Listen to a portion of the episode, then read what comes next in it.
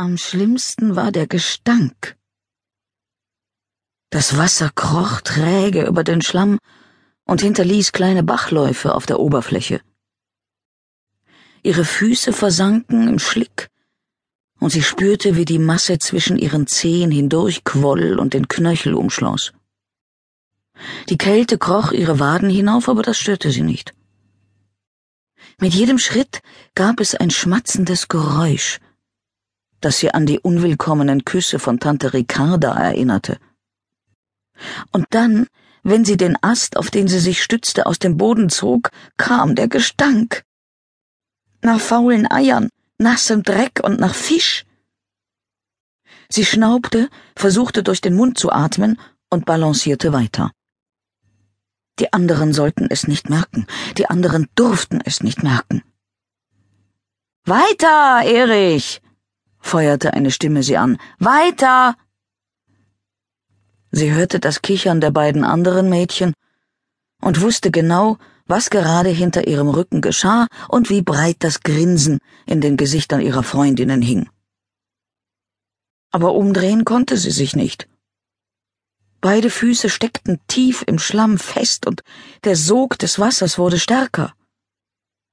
Trotzdem wollte sie es wissen. Sie wandte den Kopf. Sofort verlor sie das Gleichgewicht, ruderte mit beiden Armen in der Luft und hatte große Mühe, nicht umzufallen. Die anderen lachten.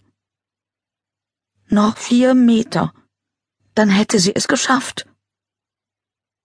Das Rascheln der Blätter in den Baumkronen übertönte das Plätschern des Wassers. Ein Automotor heulte hoch über ihr auf, als sich der Wagen die steile Straße den Dürener Berg hinaufquälte. Sonst war alles still. Sie waren allein im Kurpark. Hans, Franz und sie, Erich. Wie die drei Spatzen in dem Gedicht von Christian Morgenstern, das sie in der Schule gelernt hatten. Sie fand die Namen blöd, vor allem weil es Jungsnamen waren. Aber Hans hatte gemeint, wenn man eine Bande war, dann müsste man geheime Namen haben. Geheime Namen für eine geheime Bande. Sie umklammerte den Stock und zog. Ihre Fingerknöchel wurden weiß vor Anstrengung. Wieder ein Stück. Wenige Schritte nur. Das Wasser ging ihr jetzt bis zu den Oberschenkeln, und als sie den rechten Fuß anhob, blind nach vorne schob und neuen Halt suchte, stießen ihre Zehen an einen Stein. Angestrengt blinzelte sie auf die glitzernde Oberfläche, aber außer einem dunklen Schatten erkannte sie nichts. Jetzt mach mal schneller, rief Franz. Schneller geht nicht, schrie sie zurück und bereute es sofort, als sie das aufgesetzte Stöhnen vom Ufer hörte. Sie biss die Zähne zusammen. Sie war zehn Jahre alt. Nach den Sommerferien, die in zwei Wochen begannen, würde sie auf das Gymnasium in Schleiden gehen. Da durfte man keine Angst haben. Weiter. Noch ein Stück. Das Wasser zerrte an ihr. Aber jetzt konnte sie den Reifen sehen. Er hatte sich im Gestrüpp knapp unterhalb des Wehrs verfangen. Sie blieb stehen. Es war gefährlich und eigentlich dürfte sie gar nicht hier sein. Mama würde fürchterlich schimpfen, wenn sie es herausfinden würde. Sie war froh, dass Papa morgens das Auto brauchte, um zur Arbeit zu fahren.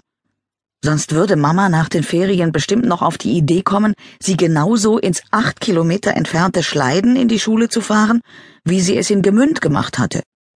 Bis vor die Tür. Mama wollte nicht, dass sie gefährliche Sachen machte und verbot ihr eigentlich alles, was Spaß machte. Aber das hier machte ihr keinen Spaß. Das hier machte ihr Angst. Vorsichtig hob sie den anderen Fuß auf den glitschigen Stein und schob ihn langsam vorwärts.